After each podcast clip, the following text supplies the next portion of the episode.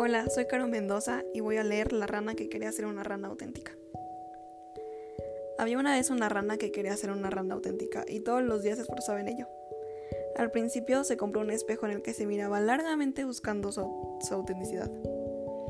Algunas veces ella parecía encontrarla, otros no, según el humor de ese día o de la hora, hasta que se cansó de esto y guardó el espejo en un baúl.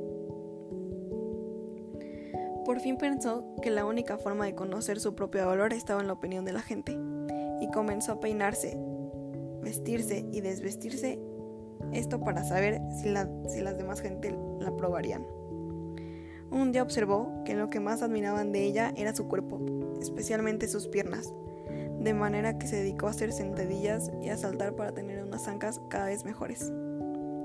Ella sentía que todo el mundo la aplaudía. Ella estaba dispuesta a hacer cualquier esfuerzo, hasta que un día le arrancaron sus ancas y mientras se las llegaban a comer, llegó a escuchar con amargura cuando decían que qué buena rana, que parecía pollo. La moraleja es que encontrarás opiniones diferentes entre todo el mundo y nunca vas a ser aprobado por la gente del exterior y el criterio propio, el criterio propio vale más que el criterio de los demás.